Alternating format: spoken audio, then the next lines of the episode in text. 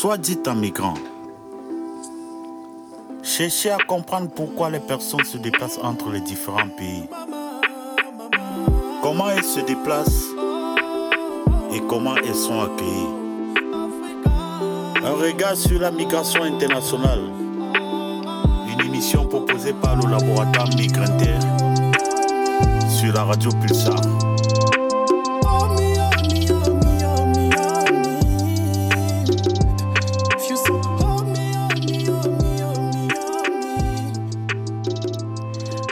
Bonjour à toutes et à tous, chers auditeurs de Radio Pulsar. Bienvenue dans votre émission mensuelle Soit dit en migrant, qui donne à réfléchir aux migrations internationales et qui observe à la loupe les dynamiques d'un monde en mouvement. Je suis Noémie et je suis ravie de vous retrouver pour cette dernière émission 2023 autour du, du thème de ce mois-ci, celles et ceux qui restent. Il nous a semblé en effet intéressant de questionner et de réfléchir ensemble à ce que les migrations sont et font pour les personnes qui voient un proche partir, pour celles et ceux qui sont parfois dans l'ombre des expériences migratoires, mais qui pourtant les vivent malgré la distance. On a donc souhaité changer de point de vue et regarder du côté de ceux qui restent, ceux les personnes, mais ceux c'est eux, pardon, autant les choses, ces marques de la migration que l'on laisse sur place ou au contraire que l'on emporte avec soi. Parce que rester, comme nous allons le voir, c'est un double sens. C'est d'une part l'idée de rester sur place, un frère, un ami qui resterait au pays, ou encore quelqu'un qui choisirait de rester dans le pays où il a migré, mais c'est aussi ce que l'on emporte avec soi, voulu ou non, une langue maternelle, une culture, des souvenirs. On souhaitait donc mettre les lunettes de celles et ceux qui restent au pays, qui non seulement observent, mais on va le voir, qui eux aussi vivent ces expériences migratoires d'une autre manière, à distance, par ricochet en quelque sorte. Le sujet est complexe et cette manière de vivre les migrations en restant sur place, si on peut le dire en ces termes, prend des formes tout aussi diverses qu'il y a de manières et de raisons de migrer.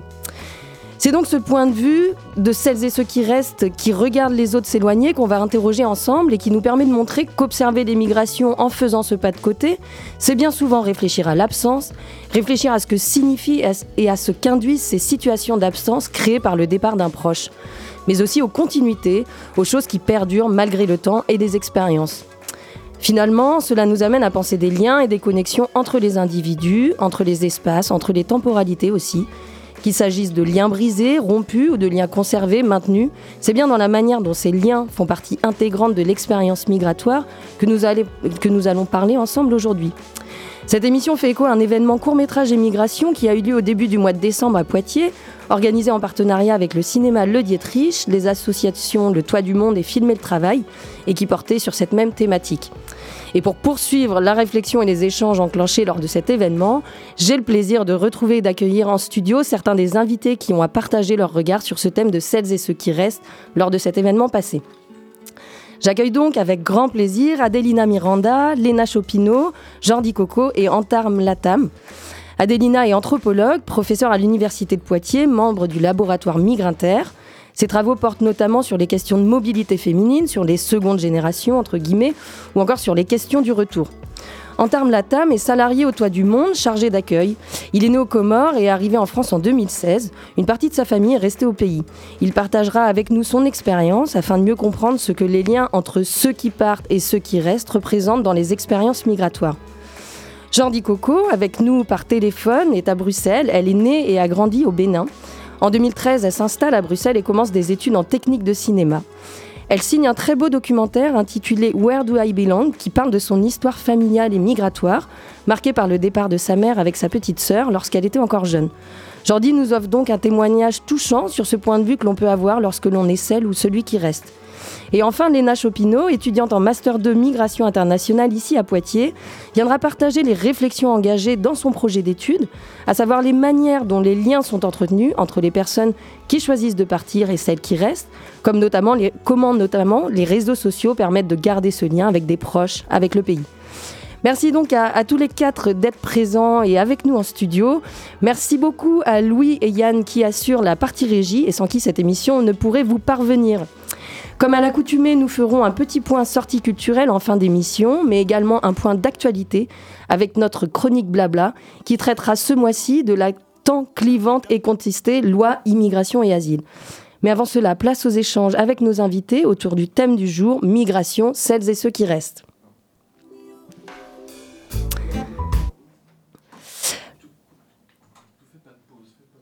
On, J'entame donc les discussions sur ce sujet avec vous, Adelina Miranda, et cette question un peu large, mais qui permet de, situer, de contextualiser l'échange.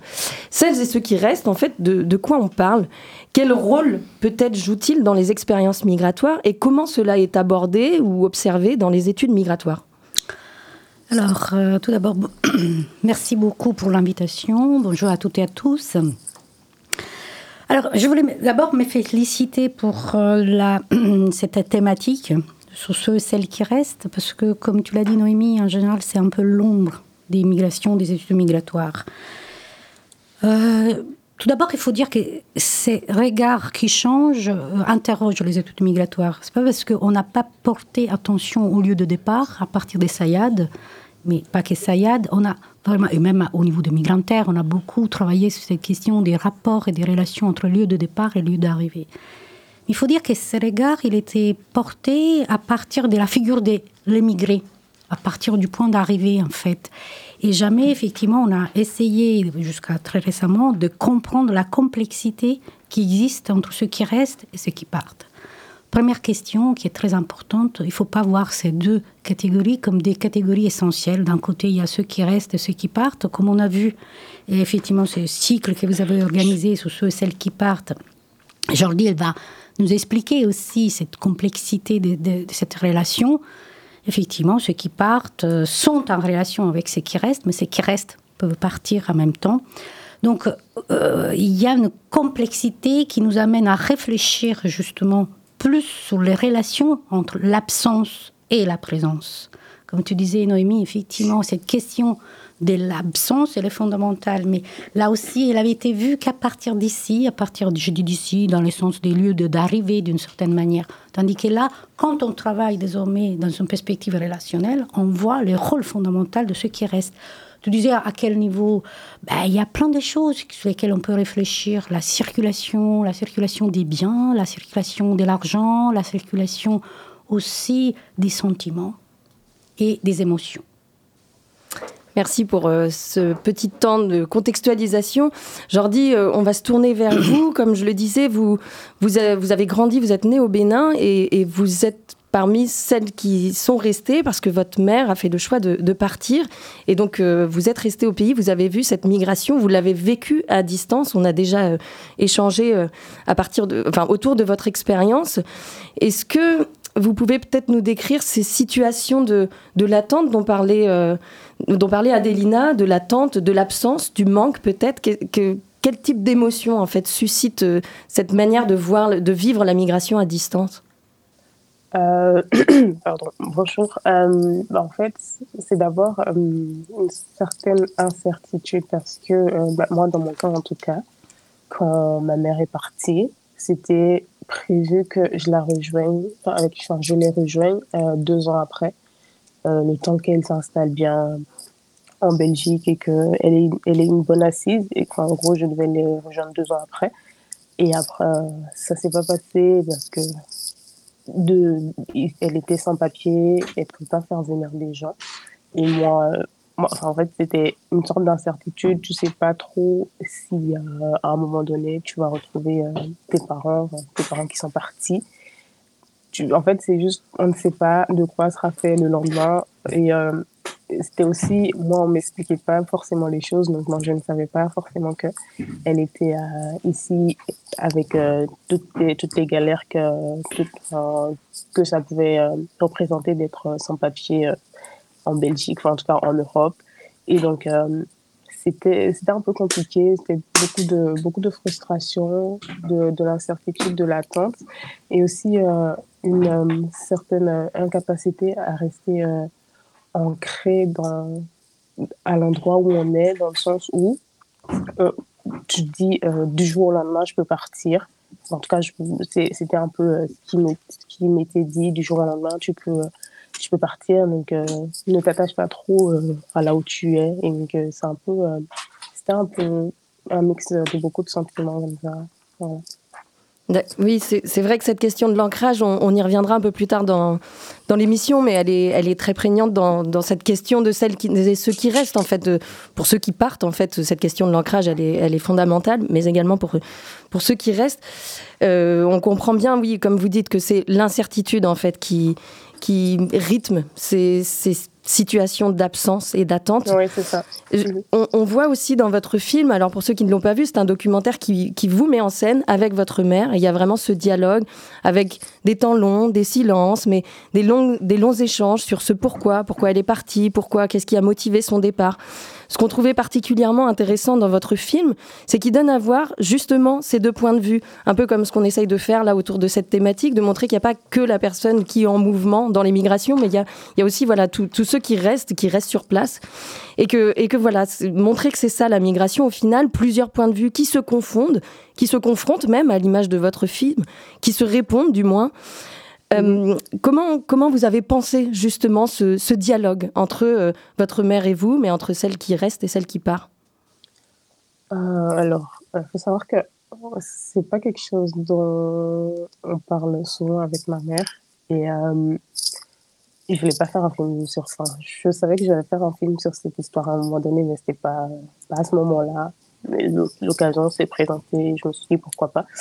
Mais je voulais pas forcément l'intégrer de cette façon-là dans le film. Je voulais juste l'intégrer en voix off pour qu'elle raconte un peu, en tout cas, son, son point de vue. Mais euh, à la préparation, je sais pas, ça a été un peu comme une évidence et j'ai essayé d'intégrer. De, et le film servait aussi un peu de prétexte pour, pour euh, que à deux, on s'asseye pour, euh, pour parler en fait de cette histoire-là. Et même si, puisque c'était un peu des discussions euh, informelles ou euh, à la va-vite où, où on va dire ouais mais non mais en fait euh, même en fait ce que je disais n'avait pas n'avait pas d'importance. On ne voulait pas forcément écouter ou entendre ce que moi j'avais à dire. Quand j'exprimais mon point de vue ou mon ressenti par rapport au fait d'avoir été laissé au Bénin pendant des années même si c'était pas voulu. Et je me suis dit que c'est la bonne occasion pour en tout cas en parler et vraiment dire les choses même si et laisser aussi euh, quand même euh, la place à ma mère de raconter de raconter son ouais, de donner son point de vue même si euh, on n'est pas d'accord et que voilà parce que à la fin de la journée c'est chacun chacun a vu l'expérience de la migration comme c'est personnel donc on n'est pas d'accord, mais les deux, les deux points de vue ont le mérite euh, d'exister. voilà, euh, c'était vraiment euh, ça le, mon, mon souci au final qui est, qui est très réussi dans votre film, je trouve. Vraiment bravo pour ce beau documentaire qui montre vraiment, comme le disait Adélina, la, complexité et, que voilà, on peut pas prendre un point de vue et oublier l'autre, mais que bah, voilà, la migration, c'est un, tissu de liens, de connexions, de, d'ancrage multiples. On, va poursuivre sur, euh, sur cette idée-là. Antar, je me tourne vers vous. Merci beaucoup d'être avec nous. Vous, vous avez une expérience migratoire qui, vous est propre et, et qui peut être double d'ailleurs. Vous avez quitté les Comores il y a un peu plus de sept ans et vous y avez laissé une partie de votre famille qui est restée là-bas. Euh, de plus, vous êtes peut-être, alors euh, arrêtez-moi si je me trompe, mais dans une démarche de rester ici. Donc en fait, il y a des gens qui restent euh, dans votre famille, qui sont restés au pays, mais vous aussi, vous, êtes peut-être dans l'idée de rester là. Comment elle vous parle à vous, cette question de celles et ceux qui restent? Euh, merci beaucoup pour cette émission. Mais bien sûr, rester, je suis déjà resté parce que au départ, c'était pas mon projet de, de, rester en France.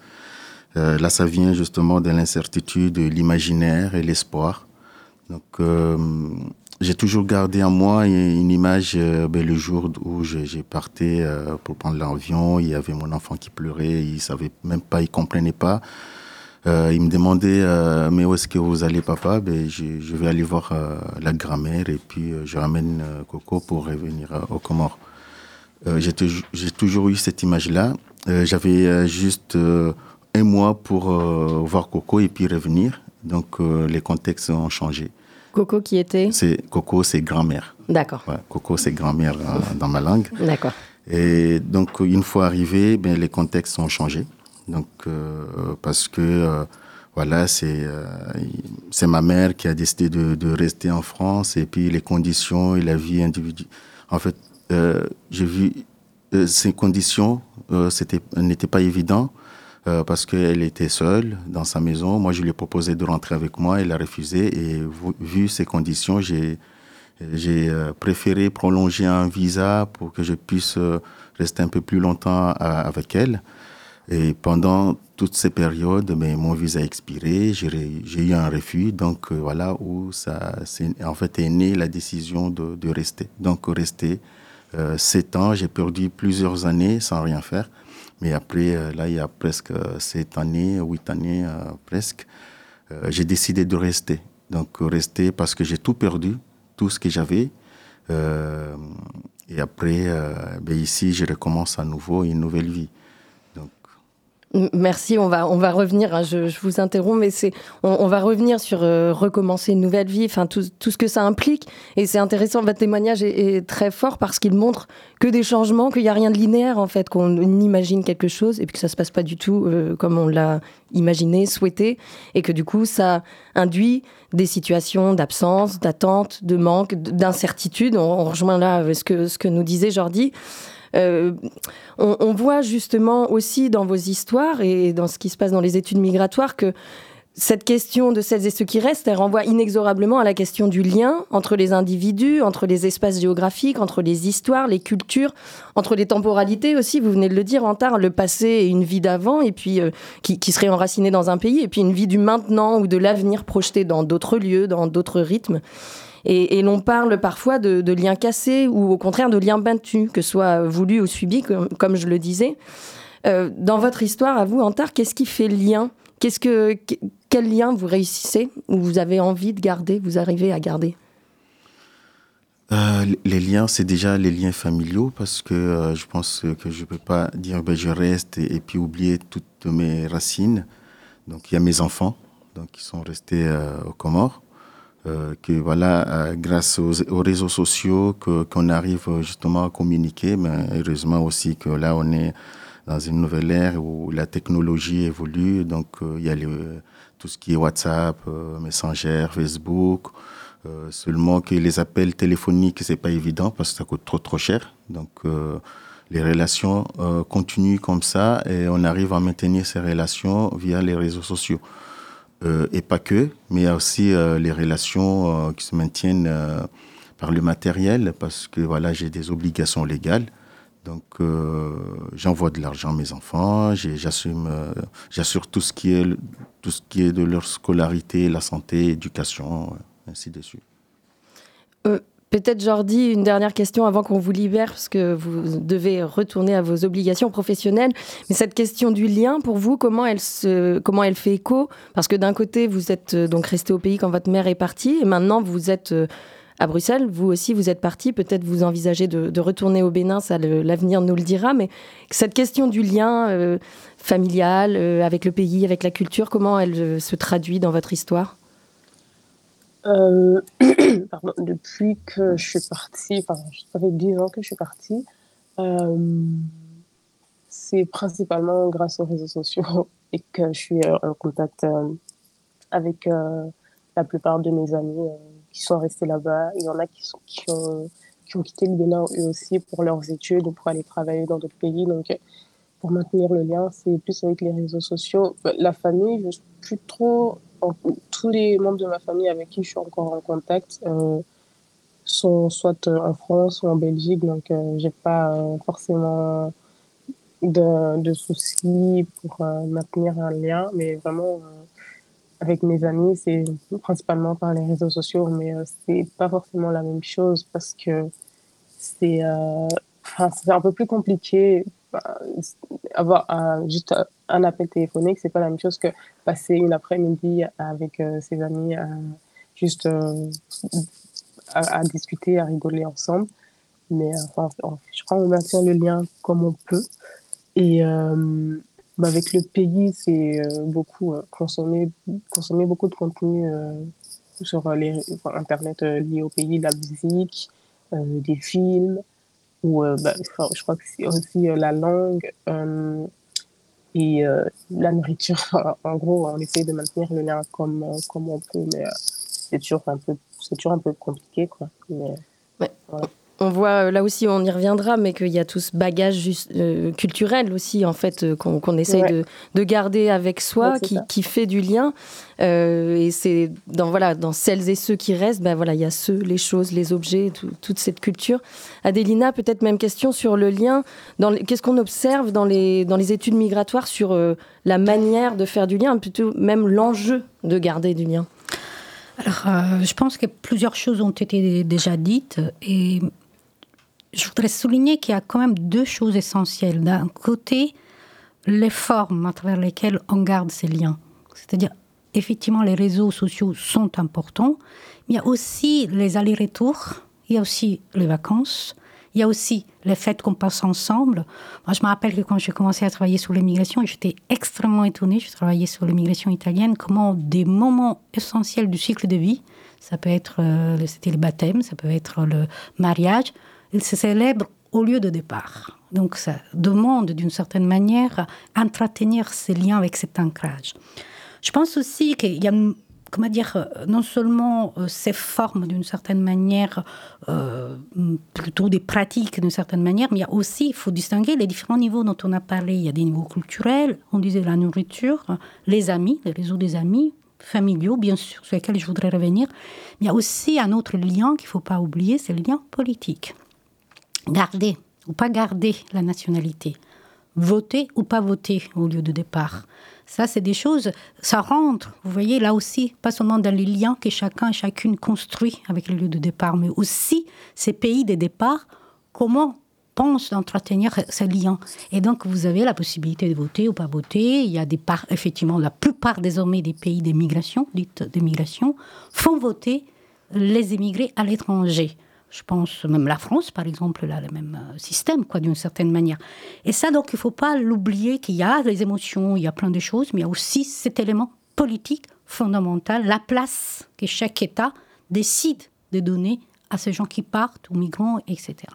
C'est ce qui se voit d'ailleurs notamment dans beaucoup d'études migratoires autour des diasporas et de l'engagement politique qui se fait à distance, même parfois qui est plus fort et plus rendu possible je peux compléter parce qu'effectivement, parfois, on a vu que les votes à l'étranger peuvent avoir une influence, que dans des conditions de conflit, de lutte, on a vu avec les Ukrainiens aussi encore dernièrement, ça part aussi des personnes qui sont à l'étranger, quoi. Oui, complètement. Mais oui, c'est vrai que euh, c'est important de préciser qu'il y a ce lien politique aussi qui est là et il y a ces, différents niveaux euh, sur le lien. Merci beaucoup pour cette, euh, ce premier temps d'échange. On va marquer une petite pause musicale. On vous libère, Jordi Coco. Merci beaucoup, vraiment. Et j'invite tous les auditeurs à, à essayer de, de, voir un jour votre documentaire Where Do I Belong? Et on marque donc une petite pause musicale avant de poursuivre les échanges. Merci à vous. Avec ce titre de Ayo, chanteuse germano-nigériane qui reprend le célèbre morceau Né quelque part de Maxime Le Forestier et qui, vous allez le voir, fait en quelque sorte un peu écho à notre thématique du jour.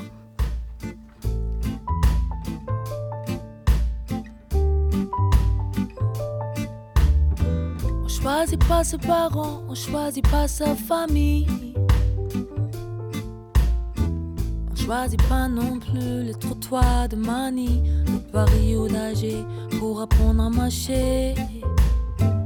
Être né quelque part.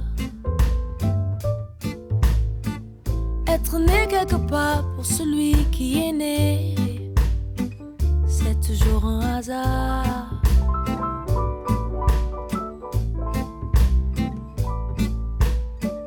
Des oiseaux de basse-cour et des oiseaux de passage. Où sont leurs nids qui rentraient de voyage ou qui restent chez eux. Ils savent où leurs œufs.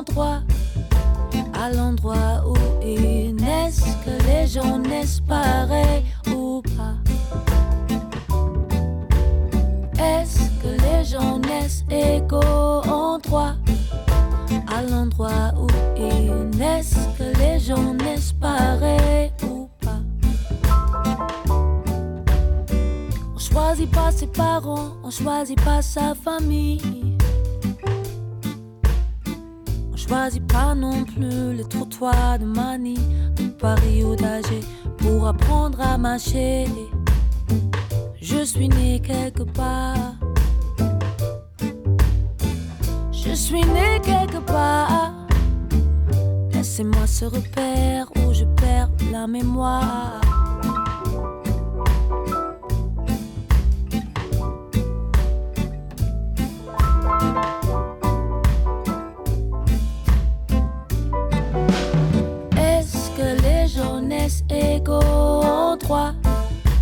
À l'endroit où ils naissent Que les jeunesses pareilles ou pas.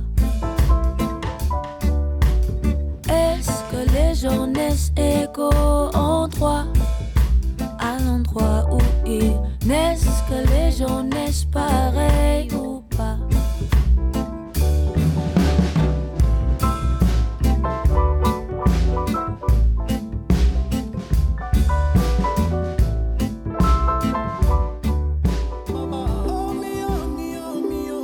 Dit en migrant? Deuxième temps d'échange de votre émission Soit dit en migrant autour de ce thème de celles et ceux qui restent. Pour poursuivre autour de cette question et de ce point de vue, je voudrais maintenant qu'on évoque la manière dont les migrations, et notamment lorsqu'on les observe du point de vue de ceux qui restent, changent les positionnements. En effet, en changeant physiquement de place, c'est aussi socialement que l'on change les choses. On, voit bien que parler de celles et ceux qui restent, c'est parler de ces liens qui se forment, se déforment, se recomposent dans l'absence de la personne qui migre. Cela nous amène à interroger la place que prend celui qui est parti dans la vie de ceux qui restent.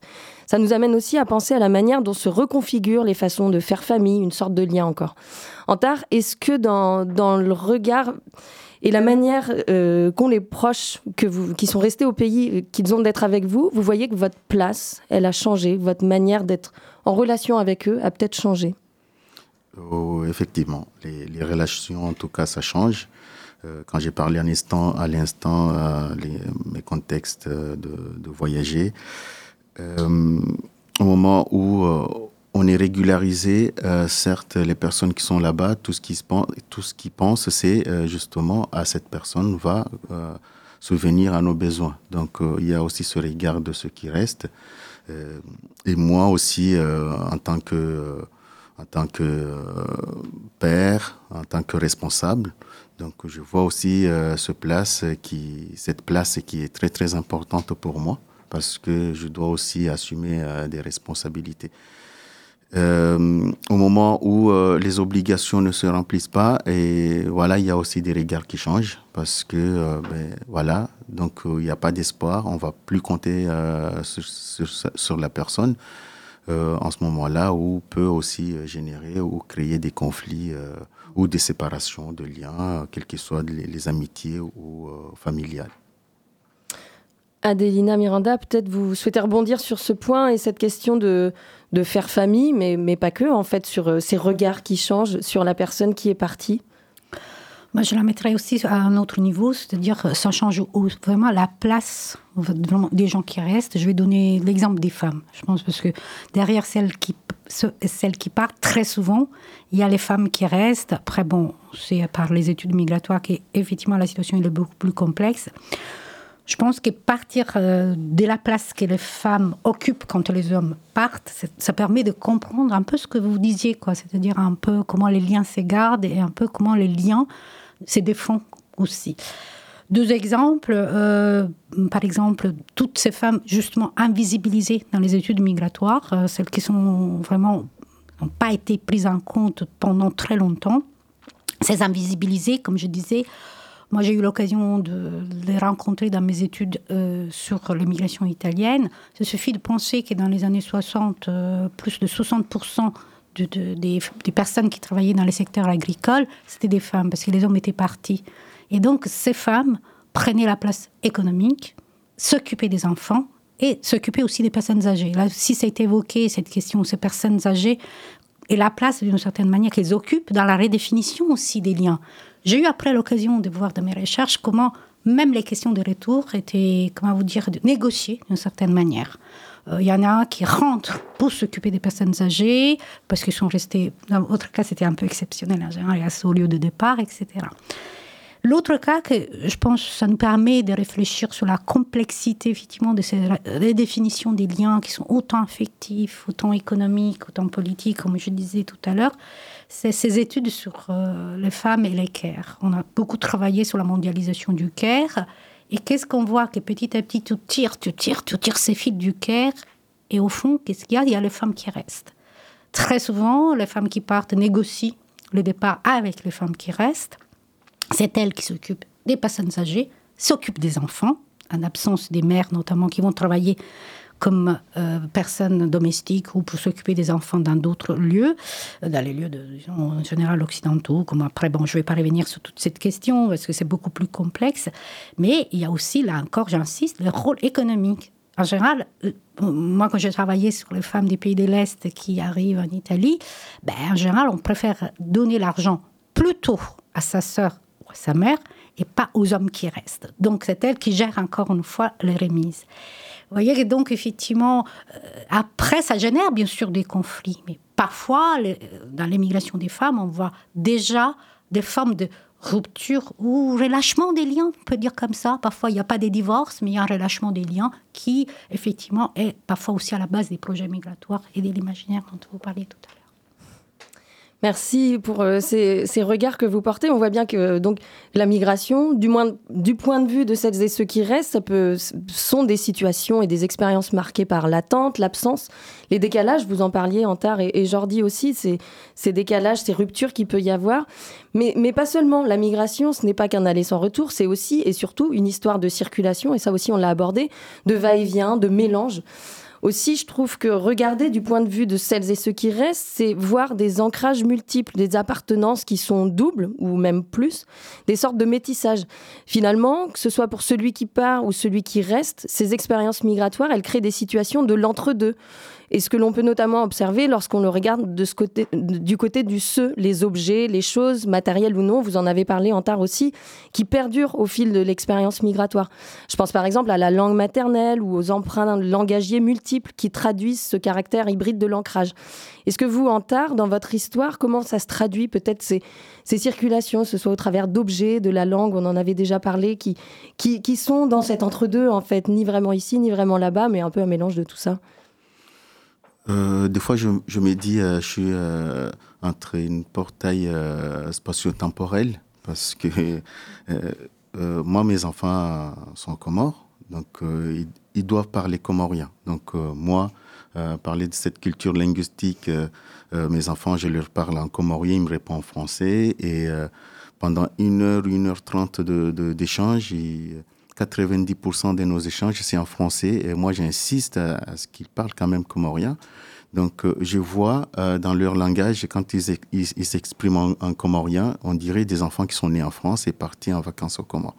Donc, euh, il y a cette partie de culture hein, quand même qui, qui perd, qui se perd. Et, mais de mon côté, je dis, oui, je me trouve entre deux. de cette langue, ben, ils me parlent français. À un moment donné, je me trouve aussi rentrer dans leur jeu et communiquer en français. Donc, euh, il y a, cette partie-là. Donc, euh, les allers-retours, des fois, c'est très compliqué parce qu'on peut se trouver euh, à une situation où il vous reste trois mois ou quatre mois de, marge sur la carte de séjour. Vous vous dites, ah, mais ça, je voyage, on ne sait pas, les, les conditions politiques dans des pays où la politique est un peu complexe. Je dis, ah, ben, je ne, vais pas, je ne vais pas parce que je risque d'être bloqué et là, je perds alors qu'on a décidé de rester. Donc c'est très compliqué. Et, aussi euh, les conditions finances quand euh, les, euh, les, billets coûtent trop cher. Donc ça m'est arrivé un moment, on est rentré en, échange, des négociations avec les enfants. Comment là cette fois-ci je peux pas venir parce que les, billets coûtent trop cher. Comment on fait? Eh bien les enfants qui vous disent ben, dans ce cas si vous venez pas, vous nous achetez, tu nous achètes un Nintendo Switch. Donc moi je rentre dans la négociation Bon, au final, j'ai réalisé, euh, j'ai répondu aux besoins des enfants. Ben, j'ai trouvé aussi, euh, je peux dire, un intérêt d'entente, moi aussi, de ne pouvoir y aller payer trop cher. Mais en ce moment-là, je me dis, ah ben là, je suis dans la négociation, c'est quand même une corruption morale. Donc, entre deux, je corromps mes enfants, offrir un cadeau pour que je ne puisse pas y aller parce que ça coûte trop cher. Donc, je prends 300, 400 euros, acheter le Nintendo et moi, je reste. Euh, ouais, il y a cette partie euh, quand même qui est un peu complexe. Hum, bien sûr. Pour rebondir sur ce que vous venez de dire, il y a en effet les retours impossibles aussi dans celles et ceux qui restent. Voilà, parfois des choses qui sont contraintes par des conflits. Enfin voilà, vous en avez parlé, mais il y a aussi des raisons économiques, politiques, qui font que parfois les gens restent, mais parce que c'est vraiment subi et ils peuvent pas revenir au pays ou les personnes qui devaient les rejoindre ne peuvent pas venir pour pour de multiples raisons euh, qu'on va pas forcément énumérer ici. Et je rebondis aussi sur cette négociation dont vous venez de parler. Je trouve elle est très intéressante parce que la négociation, ben, c'est ça un peu l'entre-deux. Je trouve comment on négocie entre deux cultures, entre des langues différentes, entre des, des appartenances multiples. Peut-être Adelina Mir vous auriez un, regard euh, sur, euh, sur toutes ces histoires de migration qui sont bah, ces situations de l'entre-deux, euh, où on comprend que justement les individus, les sujets sont pris dans, des appartenances multiples. Bah alors là, du coup, je vais parler comme mère, comme chercheuse. J'étais effectivement dans cette question de la langue. Je trouve que c'est très intéressant parce que contrairement à ce que tu dis, Noémie, tu décides pas un jour qu'est-ce que je vais transmettre, qu'est-ce que je vais pas transmettre. Ça s'est fait au fur et à mesure ça s'est fait en fonction des contextes. Je pense que c'est vraiment très important et aussi des contextes politiques. Euh, effectivement, est-ce que je peux rentrer, est-ce que je ne peux pas rentrer, euh, parce que ma carte de séjour, euh, ça va pas aimer, etc. Possibilité économique, donc aussi l'appartenance à la classe sociale. je voulais dire, par expérience, sur cette histoire de la langue, moi je, me suis, moi, je suis italienne, j'ai toujours parlé italien avec mes enfants, je ne me suis jamais posé la question de parler français. Ce qui est très intéressant, c'est de voir qu'à un certain moment, ils parlaient français entre eux. Parce que, la socialisation s'est faite en France. Et donc, effectivement, plus que d'une certaine manière, à travers mon expérience, à part que tu n'as pas cette négociation et c'est fait selon les contextes, je pense qu'il y a aussi comment ça se négocie entre les autres sujets et, et tu décides pas à un certain moment qu'est-ce que tu transmets. C'est les autres aussi qui s'approprient d'une certaine manière de la transmission. Et donc c'est dans l'intergénérationnalité qu'il faut voir effectivement comment se met en place et j'insiste, à mon avis, selon les contextes économiques, politiques, etc., et familiaux aussi, comment ça, évolue. Mais du coup, ça introduit aussi cette question de la transmission, je trouve, euh, toute une dimension temporelle, en fait. Et c'est vrai que là, on l'aborde pas, mais on n'a pas le temps. Malheureusement, on est contraint. Mais il y a, voilà, tout ce qui se transmet au fil des générations aussi. Qu'est-ce qui se perd, peut-être Parce que voilà, il n'y a pas seulement la distance, mais il y a cette distance temporelle qui serait euh, très intéressante à, questionner donc, aussi. Donc, conséquence, même les ancrages. Là, par exemple, je suis en train de travailler sur le deuxième, de deuxième génération en France j'ai fait un entretien avec une troisième, dite troisième génération. Je ne vais pas revenir sur les détails, comment ça s'est fait cet entretien, mais c'était très intéressant parce que c'était une famille euh, calabraise donc, qui arrive en France. Et ces jeunes de troisième génération, en fait, posent comme lieu, d'une certaine manière, de la vie familiale, pas un lieu de l'Italie, en Calabre, mais un lieu en France qui effectivement reconstruit d'une certaine manière la généalogie. Donc là aussi, les ancrages, et ça reste un ancrage effectivement familial lié à l'histoire migratoire, parce que malgré tout, il y a ça. Mais vous voyez, donc, il y a une pluralité d'ancrages autour desquels effectivement on s'est construit, et c'est vraiment la question de la temporalité dont tu parlais. Mmh. On, va, merci pour, euh, pour toutes ces analyses. On va à présent revenir sur cette question du lien entretenu avec celles et ceux qui restent et comment ce lien peut se maintenir, se conserve, qu'est-ce qu'il produit. À partir de vos réflexions et de votre travail de recherche, Léna Chopineau, que nous allons euh, aborder donc ce point. Vous nous faites en effet part d'un travail en cours autour de, je cite, je cite votre titre provisoire de recherche, les liens qui perdurent entre les migrants et migrantes et leurs proches restés au pays à travers les réseaux sociaux. Léna, c'est à toi. Donc bonjour à toutes et à tous, donc merci pour l'invitation. Donc euh, je suis étudiante en deuxième année de master migration euh, à l'université de Poitiers. Donc euh, dans le cadre du master, on doit réaliser un mémoire sur deux ans autour d'un sujet précis. Donc moi je vais vous présenter l'évolution de mon sujet de mémoire qui est et restera en, évolution. Donc comme Noémie l'a dit, je m'intéresse aux liens entre les migrants et leurs proches restés au pays sous le prisme des réseaux sociaux. Donc mon sujet de recherche est venu consolider une réflexion débutée en troisième année de licence de sociologie, euh, où j'ai eu l'occasion de réaliser un entretien avec une jeune femme euh, venue en France en seconde pour ses études. Donc euh, lors de cet entretien, elle me révélera qu'elle n'a quasiment plus de contact avec ses proches restés au pays, hormis sa sœur et son père. donc elle m'expliquera qu'il est, je cite, trop difficile de garder les liens, on est totalement décalé, on n'a plus rien en commun, plus la même vie, donc on s'est éloigné petit à petit. Donc ces mots, ils m'ont beaucoup questionné euh, par la suite et je voulais essayer de comprendre si certains liens arrivaient à perdurer euh, malgré la distance et s'ils impactent euh, bah, du coup la vie des, migrants en France. Donc en première année de master, j'ai eu l'occasion de réaliser un stage d'un mois à Emmaüs dans le Cher. Donc j'ai travaillé directement avec les compagnons, donc c'est les personnes qui sont logées et nourries et qui travaillent à Emmaüs. Donc euh, ce stage m'a permis de remarquer que les migrants sont connectés euh, à tout moment de la journée avec leurs proches. Euh, même pendant les temps de travail, leurs téléphones ils ne sont jamais loin d'eux et toujours en sonnerie pour louper aucun message. donc dès que leur téléphone sonne, ils répondent et sont constamment en communication avec leurs proches. Et j'ai aussi pu observer bah, pendant les temps de pause qui sont très souvent au téléphone avec leurs proches, donc soit en visio, soit en appel, et euh, ça tous les jours, euh, à tout moment. Euh, donc pour moi, l'observation que j'ai pu faire, elle a permis de rendre compte du lien avec la famille qui passe quasiment exclusivement par les réseaux sociaux pour les personnes que j'ai pu rencontrer. Donc actuellement, je suis à un tournant de mon sujet de recherche, puisqu'il y a de nouveaux questionnements qui sont en train d'émerger dans mon raisonnement. Euh, donc suite à différents échanges avec euh, des encadrants, je pense plutôt aborder une, approche euh, comparative entre les étudiants ici à Poitiers et des jeunes travailleurs en campagne.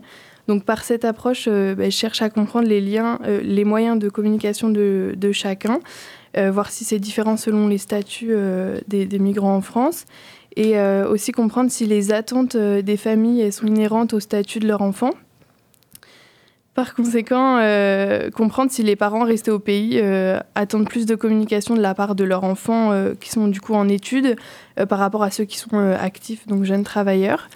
Et je souhaite aussi comprendre si les parents restés au pays ont plus d'attentes envers leurs filles que leurs fils quant au maintien du lien à distance. Merci beaucoup Léna Chopineau. On a hâte de, connaître la suite, peut-être l'occasion de revenir en studio, nous, nous raconter un petit peu tous les résultats de cette recherche. On va refaire une petite pause musicale et cette fois on va euh, aller piocher dans le patrimoine musical italien avec euh, le chanteur Domenico Modugno qui nous interprète son titre Amara Terra Mia.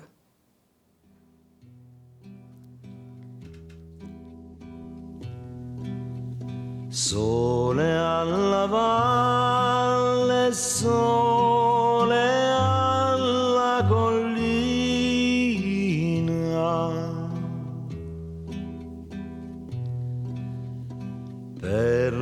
campagne non c'è più nessuno.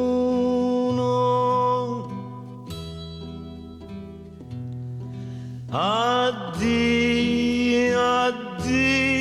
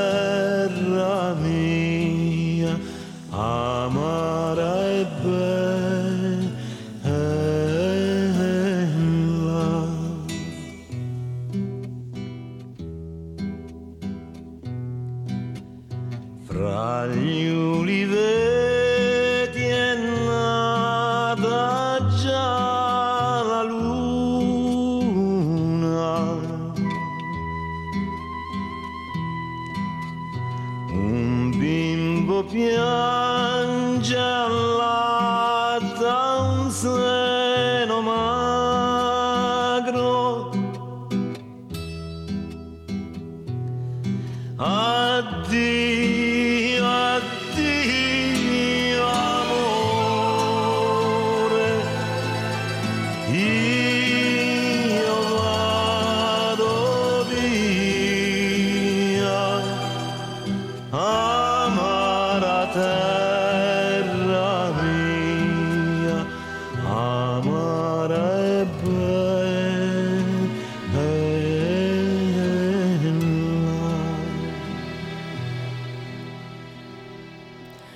Troisième et dernière partie de notre émission, soit dit en migrant, autour du thème de celles et ceux qui restent. Avant de vous proposer quelques lectures autour de ce sujet, faisons un détour par l'actualité et ce débat ô combien brûlant qui accompagne l'examen d'une future loi immigration portée par le gouvernement. C'est notre chronique Blabla qui a pour but de décortiquer l'actualité et de donner des pistes d'éclairage sur ce qui fait débat autour des migrations. Rien de plus évident donc que de revenir sur ce projet de loi qui fait parler de lui et qui met en lumière les positionnements et stratégies politiques de tous bords. Plutôt qu'une analyse fine des premiers échanges virulents qui auront animé cette fin d'année, et par souci de ne pas être trop en décalage parce que les choses vont très vite euh, au niveau politique, je me permets donc plus simplement, mais par solidarité et nécessité, de relayer le décryptage de cette loi fait en novembre dernier par l'ACIMAD, Association de défense et d'aide aux personnes migrantes. Voici donc ce que dit le texte rédigé, je le rappelle, il y a plus d'un mois, mais dont les mots sonnent toujours d'actualité.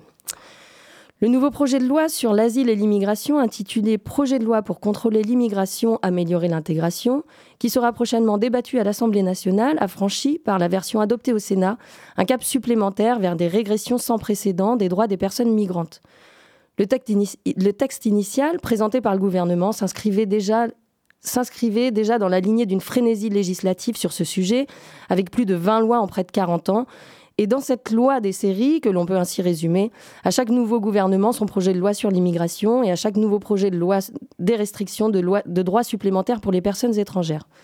Car le texte initial, faussement présenté par le gouvernement comme équilibré, reposait en réalité sur une philosophie marquée par l'idée qu'il faudrait à tout prix continuer à freiner l'émigration des personnes, des personnes exilées jugées indésirables par un renforcement continu des mesures sécuritaires et répressives au mépris de la réalité de notre monde dans lequel les migrations vont continuer à occuper une place croissante, au risque de nouveaux drames sur les routes de l'exil, à rebours d'une vision fondée sur la solidarité et l'hospitalité qui ferait pourtant honneur à notre humanité commune.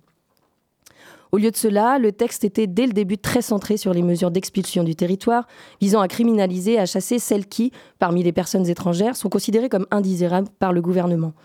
La notion de menace à l'ordre public y est instrumentalisée pour faire tomber les maigres protections contre, le prononcé d'une mesure d'expulsion. Et lorsqu'elles ne sont pas expulsées, les personnes sont placées dans des situations de précarité administrative, avec l'ajout de conditions supplémentaires pour accéder à un titre de séjour plus stable et pour le faire renouveler. Sous couvert de simplification des règles du contentieux, les délais de recours sont raccourcis, les garanties procédurales amoindries. Et pour réduire la durée de la protection d'asile, le fonctionnement de l'OFPRA et de la CNDA sont profondément modifiés, avec un risque d'affaiblissement de ces instances de protection.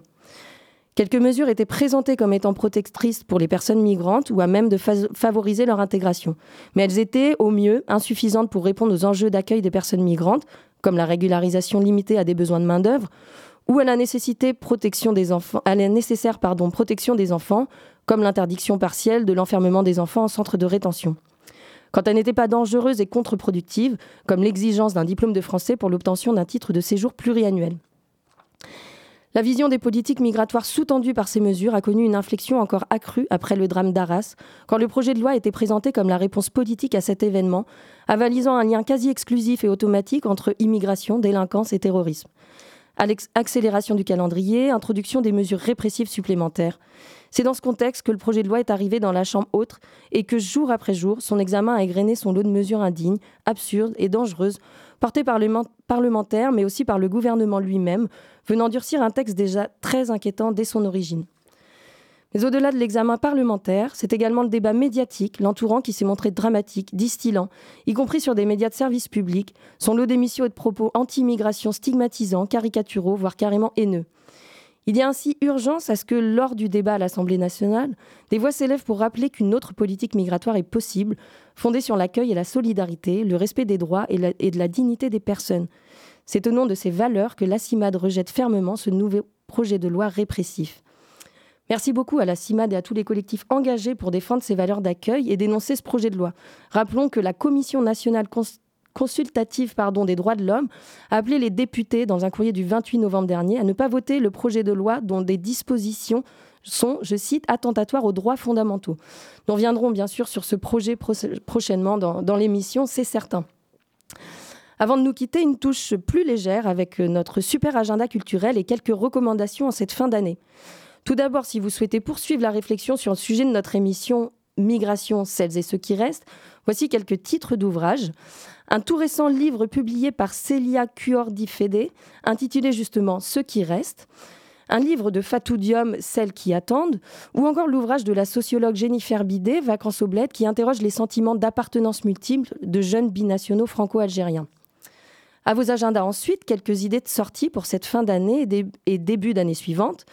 En salle, vous pourrez retrouver les films Ma France à moi, je vous fais le, synopsis de ce film France à moi. Donc, euh, France, la soixantaine, vit seule dans son appartement bourgeois de l'Est parisien. Lorsqu'elle entend parler à la radio d'une association qui met en contact des réfugiés sans logement et celles ayant la possibilité de les accueillir, elle décroche son téléphone pour se porter volontaire. Quelques jours plus tard, Reza, jeune afghan d'à peine 20 ans, débarque dans sa vie. Ces deux êtres, qui n'ont rien en commun, vont devoir apprendre à vivre ensemble. Ou encore le film Mon Capitaine qui sortira le 3 janvier prochain. Synopsis également. Seydou et Moussa, deux jeunes Sénégalais de 16 ans, décident de quitter leur terre natale pour rejoindre l'Europe. Mais sur leur chemin, les rêves et les espoirs d'une vie meilleure sont très vite anéantis par les dangers de ce périple. Leur seule arme dans cette odyssée restera leur humanité. Plus proche sur le territoire, plusieurs événements à venir, notamment un concert de chant d'Afrique du Sud samedi 13 janvier à l'église Saint-Hilaire de Brigaille-le-Chantre. J'espère que je prononce bien le, nom de, ce village. Ou encore euh, une pièce de théâtre, Ma République et moi, le mardi 23 janvier à la Maison des Trois Quartiers à Poitiers. Il y a sûrement d'autres propositions de sortie à venir. N'hésitez pas à éplucher l'agenda mensuel et local Affiche Hebdo qui recense bon nombre de manifestations culturelles sur le territoire. Notre émission touche bientôt à sa fin. Il est temps de remercier nos invités et intervenants du jour, Adelina Miranda, Hortar Mlatane, Jordi Coco à distance, Léna Chopineau et bien sûr toute l'équipe qui a assuré la régie pour cette dernière de 2023. Mille merci à vous toutes et toutes. Merci. Avant de se quitter, on écoute un morceau qui nous vient des Comores, suggéré par vous, Antar, avec le titre. Est-ce que vous pouvez le, le prononcer, ce titre? Wadzima. Très bien, merci beaucoup. De l'artiste Boule des Îles, une chanson, comme vous dites, qui parle de vivre ensemble, même dans les temps de conflit. Une belle touche d'optimiste en cette fin d'année.